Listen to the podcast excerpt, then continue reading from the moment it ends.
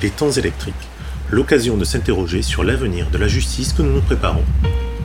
Une émission exceptionnelle d'été Amicus Radio, préparée avec l'aide de Camille Bloomberg et à la technique Lucien Auriol. Les temps électriques sont en effet en pause estivale bien méritée, les pieds dans le sable et déconnectés, ou presque car nous avions envie cet été de vous adresser une ou deux petites cartes postales pour vous dire que nous ne vous avons pas oublié de notre lieu de villégiature. Nous vous proposerons des extraits d'un colloque qui s'est déroulé à Paris le 25 juin 2019 à l'initiative de l'Institut Présage sur le thème Un monde judiciaire augmenté par l'intelligence artificielle, avec un point d'interrogation à la fin. Il était en effet important de s'interroger à 360 degrés sur les apports de cette technologie, sans anxiété ni catastrophisme, mais avec objectivité et acuité. Je vous propose dans cette seconde carte postale de poursuivre avec Adrien Badevant, qui est co-auteur avec Jean-Pierre Mignard du livre exceptionnel qui s'appelle L'Empire des données et où ils dénoncent tous les deux un coup data. Le colloque a été animé et modéré par Thomas Cassuto, magistrat et vice-président de l'Institut Présage. Retour au 25 juin 2019 avec l'intervention d'Adrien Badevant, introduite par Thomas Cassuto. Mais commençons par une courte introduction musicale à l'esprit estival avec Poolside et leur titre Harvest Moon.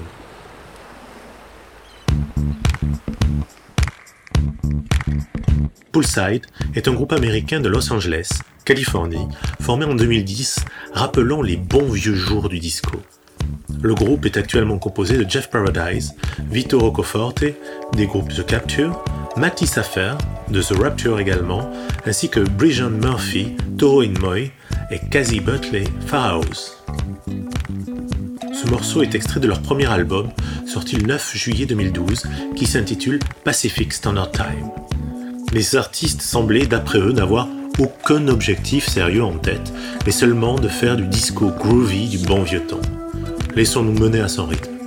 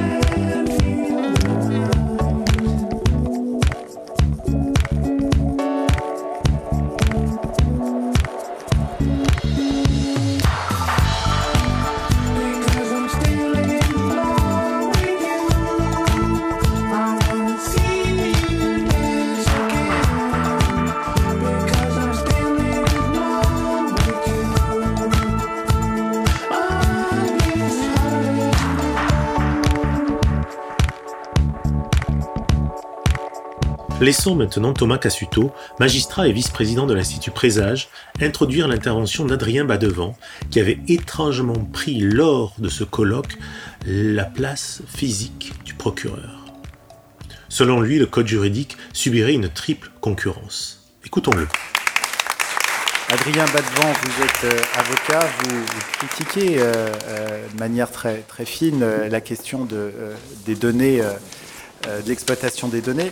Euh, quel est votre, votre sentiment aujourd'hui par rapport à, l'exploitation de l'intelligence artificielle dans le monde judiciaire? C'est avec une certaine émotion que je suis assis à la place du procureur. Mais ce paradoxe est tempéré puisque nous sommes désormais dans la cour de cassation. Et en tout état de cause, je pourrais cacher mon émotion derrière cet ordinateur si, de ce côté de la salle, vous m'entendez pas assez.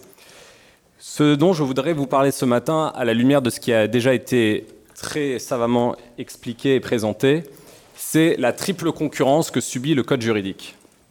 Selon moi, le code juridique subit à la fois une concurrence du code informatique, du code éthique et du code juridique lui-même.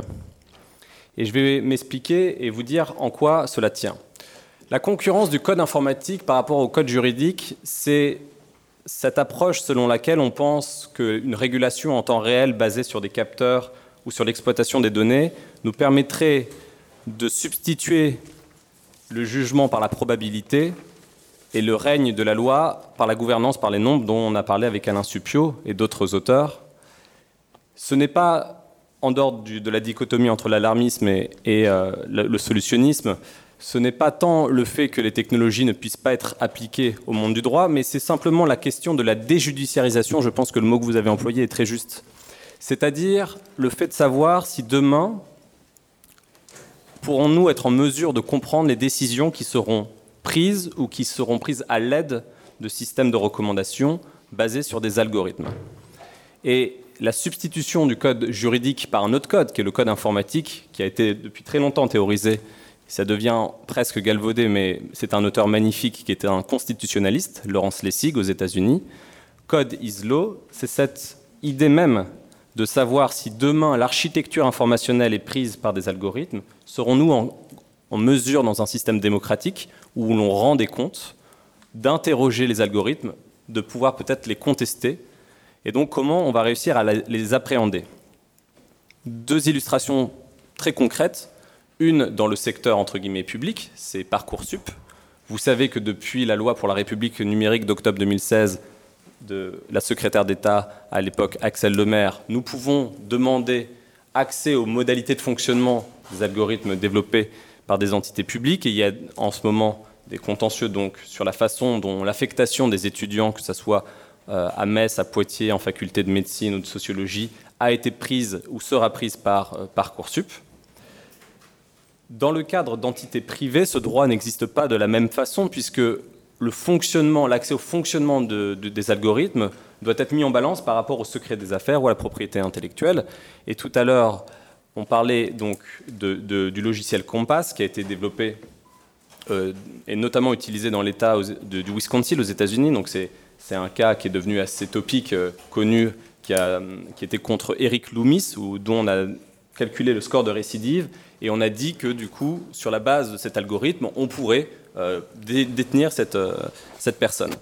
Le, le problème, c'est pas tant le calcul algorithmique que son interprétation.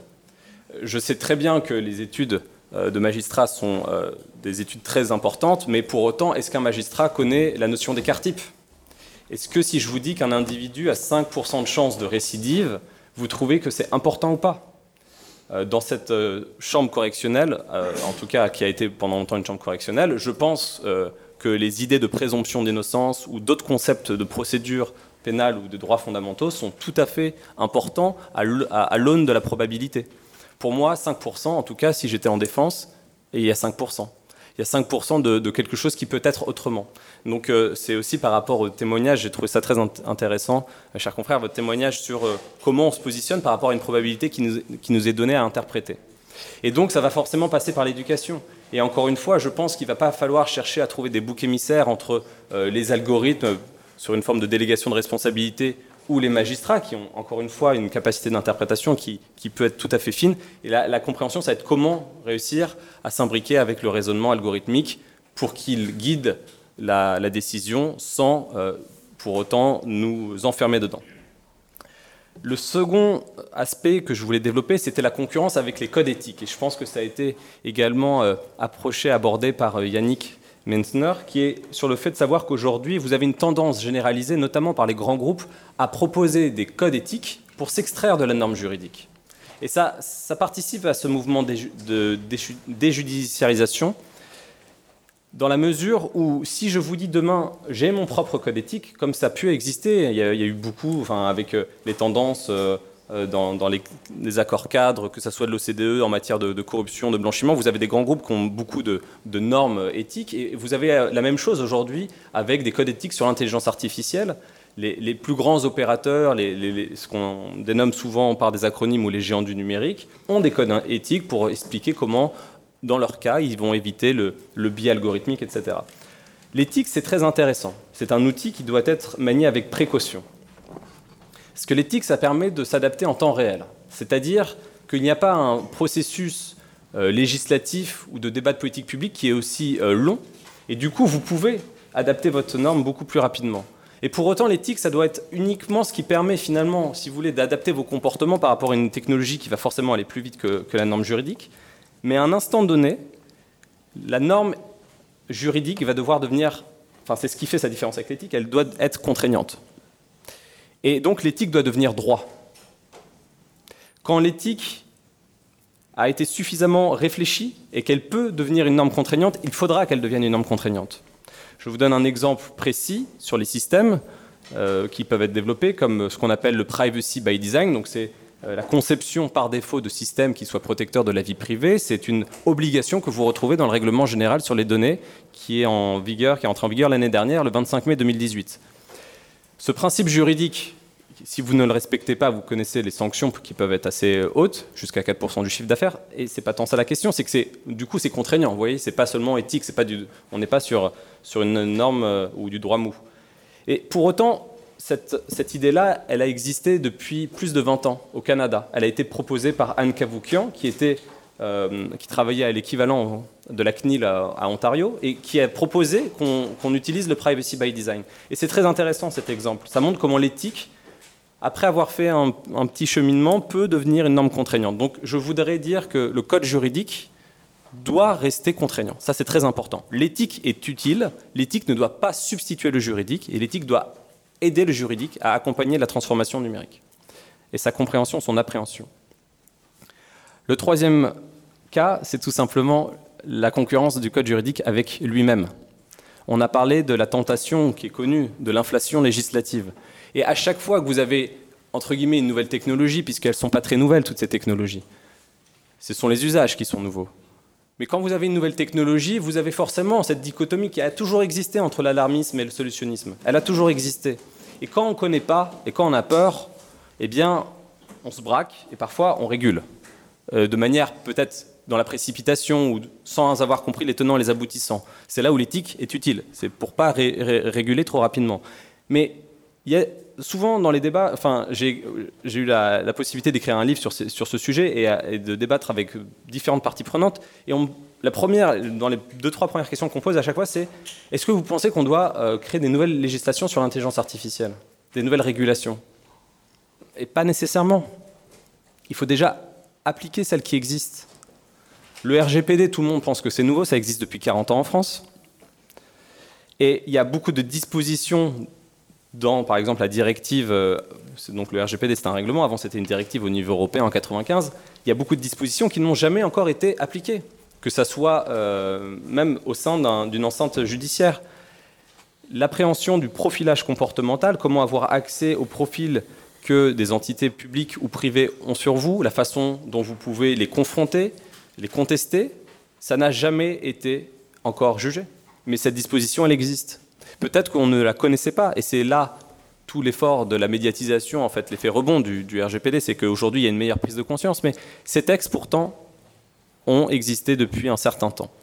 Et pour respecter le temps qui m'est imparti, je voudrais juste conclure sur cette idée qui est finalement que l'ensemble euh, des parties prenantes, et je pense que cette euh, enceinte finalement aujourd'hui accueille une multitude d'acteurs, et là-dessus je pense que c'est euh, une conférence qui va exactement dans le, dans le sens d'une construction commune de sens, il faut maintenir et défendre, et je reprends donc euh, ce terme que j'avais euh, euh, introduit dans, mon ouvrage L'Empire des données, c'est il faut absolument préserver l'irréductible singularité de chacun. Je pense que ça, c'est la tâche de la justice, c'est-à-dire qu'aujourd'hui, vous devez toujours trouver un sens au travail d'interprétation qui est celui des magistrats, qui est celui de l'ensemble des acteurs, des auxiliaires de justice, pour savoir que chaque cas n'est pas forcément le même cas que le précédent, et que, comme l'a dit un autre auteur dont le titre est assez évocateur, nous ne pouvons pas forcément mettre la société, la réduire,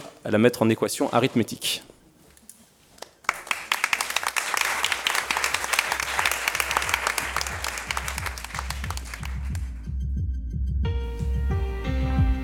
Les temps électriques, l'occasion de s'interroger sur l'avenir de la justice que nous nous préparons. Vous venez d'écouter la seconde carte postale de l'été avec Adrien Badevant, avocat et co-auteur du livre que je vous recommande encore une fois, L'Empire des données. Une émission d'été préparée avec l'aide de Camille Blomberg et la technique Lucien Auriol. générique par le groupe Placebo, reprise de Running Up That Hill de Kate Bush, que vous retrouverez à la rentrée. Les temps électriques, la seconde carte postale de l'été est maintenant terminée, vous nous retrouvez à la rentrée. N'hésitez pas à nous envoyer les vôtres, à nous tangas sur les réseaux sociaux. Et n'oubliez pas de suivre les temps électriques sur le site d'Amicus Radio, ainsi que sur l'application podcast sur iPhone et sur Spotify, et également aspiré par Magellan.